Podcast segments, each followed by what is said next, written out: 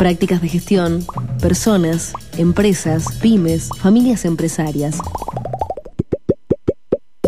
Somos especialistas en el comportamiento humano organizacional. Ahora en Nada Simple, la columna semanal de Eduardo Press.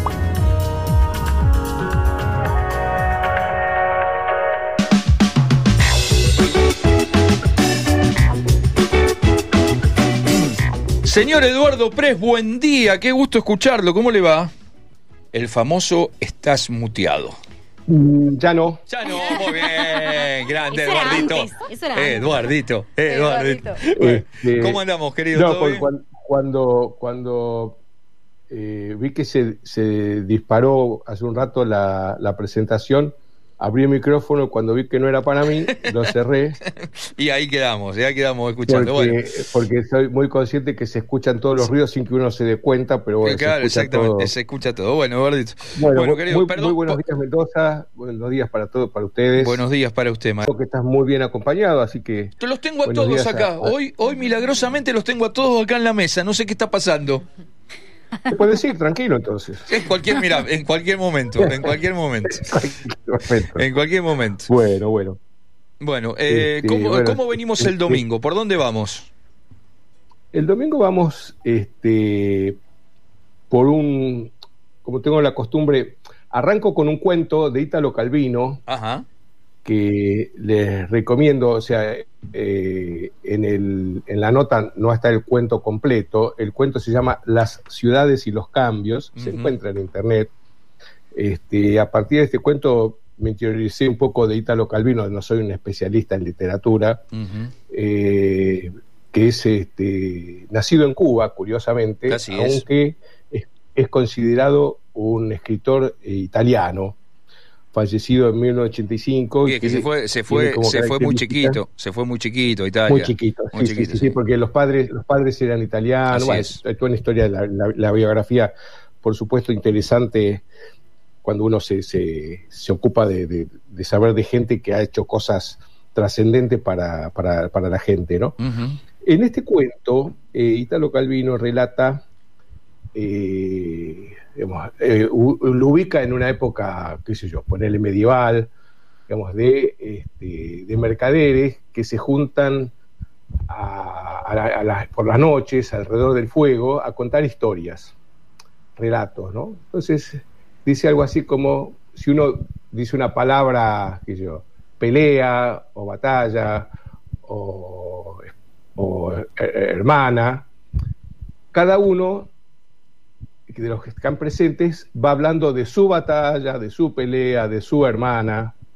¿no? Entonces lo que dice eh, Calvino, el escritor, es que después cuando cada uno se va, se vuelve, este, empieza a recordar y a evocar que su hermana era, se agregaron las hermanas de todos los otros, ¿no? Entonces, como. Y él dice una cosa eh, muy interesante, que es lo que a mí me, me disparó, ¿no? Como que eh, cuando uno se va de esas reuniones, que él, lo llama hogueras, eh, eh, se va con una nueva memoria. Y me pareció muy interesante este concepto de la nueva memoria que se construye a partir de compartir, de compartir ideas. ¿no? Y que es lo que yo desarrollo en la nota, ¿no? Porque me, me hizo acordar, digamos, para los que este, hemos, hemos, sido, hemos sido campamenteros este, de jóvenes este, y tenemos la experiencia de lo que es re- reunirse alrededor de un fogón, Ujú. ¿no? Donde el, el- el fuego y el mate y este da, da esa, esa- esa cosa de intimidad donde la gente no es que se confiesa, pero cuenta cosas y se, se crean esos, esos, esos climas de intimidad.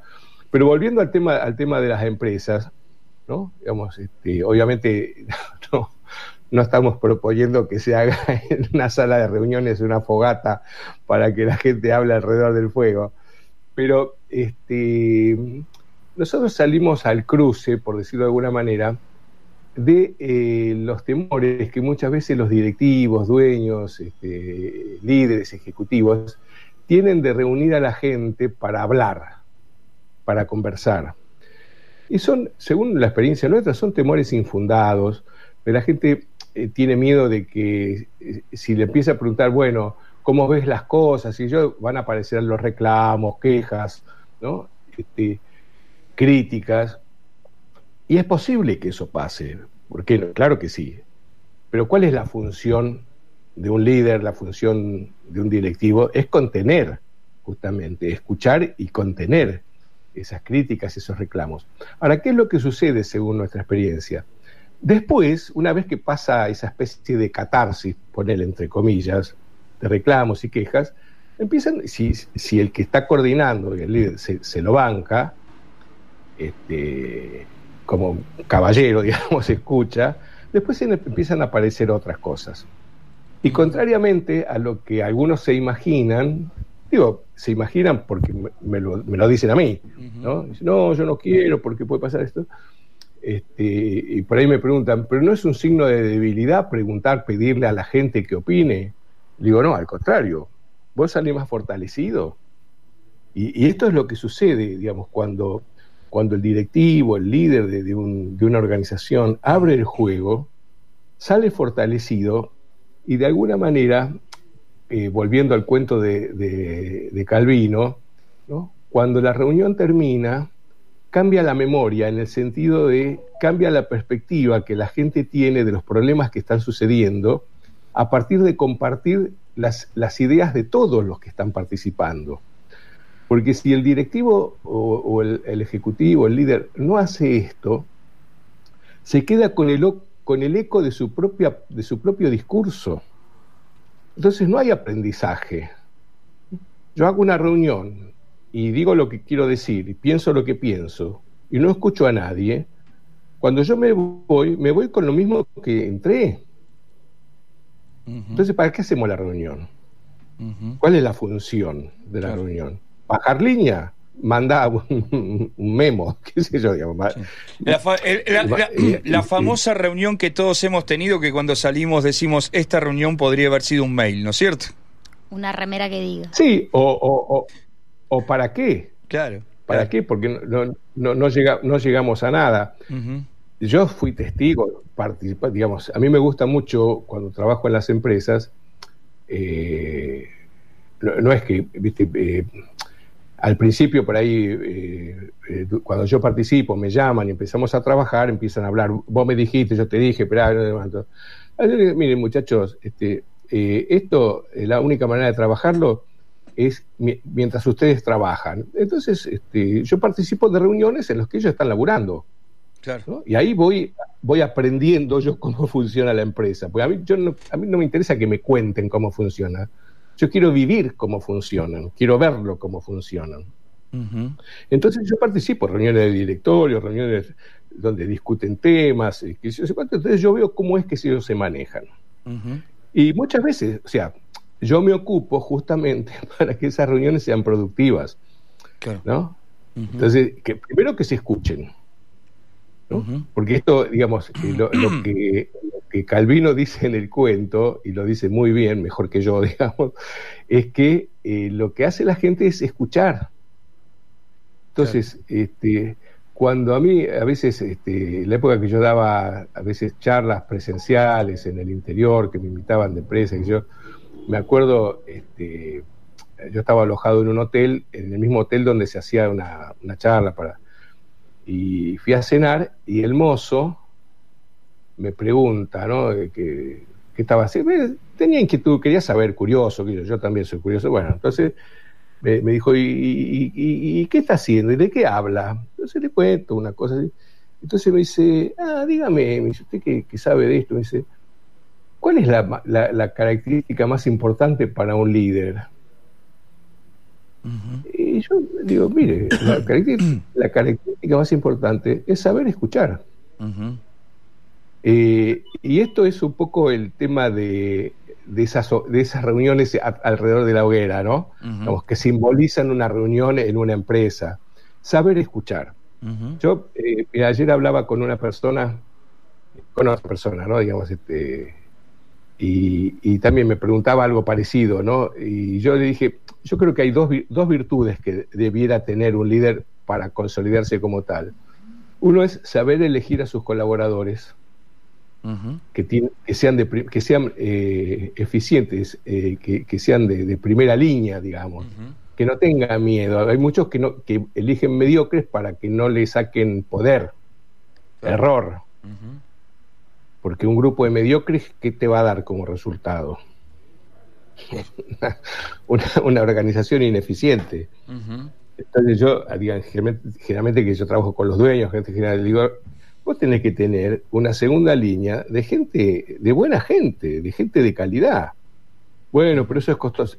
No es fácil conseguir hoy día gente bien formada, pero hay, ¿no? Hay. Entonces, buscar los mejores. Eso le van a agregar valor a tu empresa porque va a ser una mejor empresa. Y la otra cualidad es escuchar, saber escuchar. Entonces, este, eh, cuando la gente, y eso es una función del líder, no solamente escuchar, sino además promover la buena escucha. Yo cuando hablo de escuchar, hablo de oír y comprender, prestar atención. No, esa escucha de que está esperando que el otro termine para retrucarle o, para, o para decir, este, discutírselo. Yo he visto muchas veces este, reuniones donde dice, bueno, yo quiero saber qué pensás, que yo... Y cuando el otro dice lo que piensa, le empieza a discutir. Le digo, pará, pará, pará. Vos lo que querías era saber qué pensaba. Ya está, ¿viste quién te va a poner a discutir? Es lo que piensa él. me acuerdo, de una, una pareja, un matrimonio en una empresa familiar donde la mujer se quejaba de que el marido era medio cerrado, que nunca sabía lo que pensaba, no sabía, bueno, estuvimos trabajando en una reunión con ellos dos, este, medio, entre comillas, me, me lo meloneé al, al, hombre, ¿no? Para que le dijera a la mujer, le digo, escúchame, decirle lo que vos pensabas, si no se lo decís, va a estar toda la vida haciendo... Bueno. Entonces le dice lo que pensaba y a la mujer le agarró un ataque. ¿Cómo vos pensás? vos querías saber qué pensaba, ahora bancate lo que te dice. Claro, ahora bancate lo que piensa.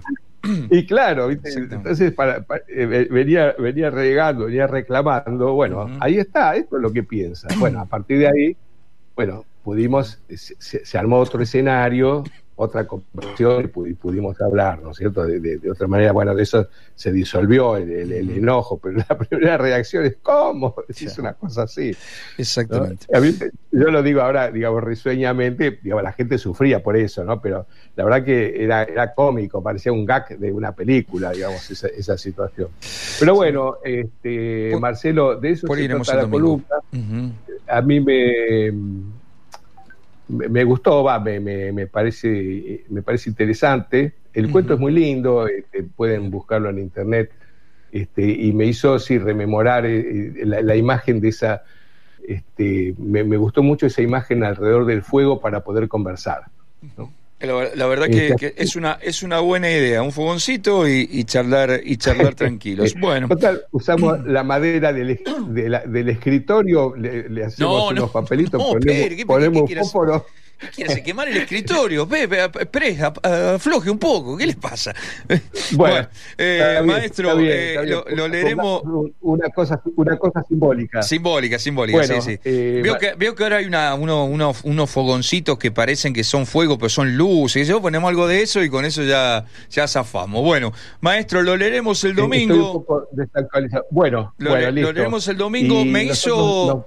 Ahora que a encontrar, ¿cómo? Digo, no, digo que ahora que llegan las vacaciones y, que trajo a, a cuento, el cuento de Calvino. Me hizo acordar que es un, es un buen momento para, para releer las vacaciones, este, si una noche de invierno un viajero. El libro que más me gusta de Calvino, que es una cosa maravillosa eh, y que demuestra lo que era Calvino como escritor y como creador. es, un, es, un erudito, sabe de tango, sabe de literatura. No, he leído, un, poco, he, leído un poco, pero este, si una noche de invierno un viajero es maravilloso porque el tipo eh, inventa el comienzo de, creo que son nueve o diez, nueve o diez novelas en el libro, ¿entendés? Porque la historia cuenta, la historia de la novela es un lector que por diversas razones nunca puede terminar de, leer los libros que le caen en sus manos, ¿sí? Entonces, claro, cada, libro, claro, cada libro que le llega a sus manos al, protagonista de la, de la, de la novela Calvino tiene que contar el comienzo de esa novela. Entonces escribe como, creo que son nueve o diez, no me acuerdo, este comienzo dentro del mismo cuento. Dentro del, dentro del mismo, de la misma novela escribe como nueve o diez comienzos de novelas que son las que quiere leer el tipo. Es, es maravilloso. Eh, no, este, no, no. Es, todo un arte. Es todo un arte, es todo un arte, es todo un arte. Escribir sobre algo que se escribe. Claro. Es, esa, esa vuelta de tuerca. Es, es, maravilloso. Así que buen momento del verano para, lo, para, lo, voy, a, lo voy a buscar y, para tener en cuenta la, la recomendación. un abrazo. Querido, abrazo grande. Para todos ustedes también. Si Dios quiere, nos vemos el viernes. Nos vemos el viernes. chau, chau. No, no nos vemos. No, hablamos nos, hablamos, nos hablamos. Un abrazo grande. Chau, chau. Chau, chau, chau. Eduardo Pres.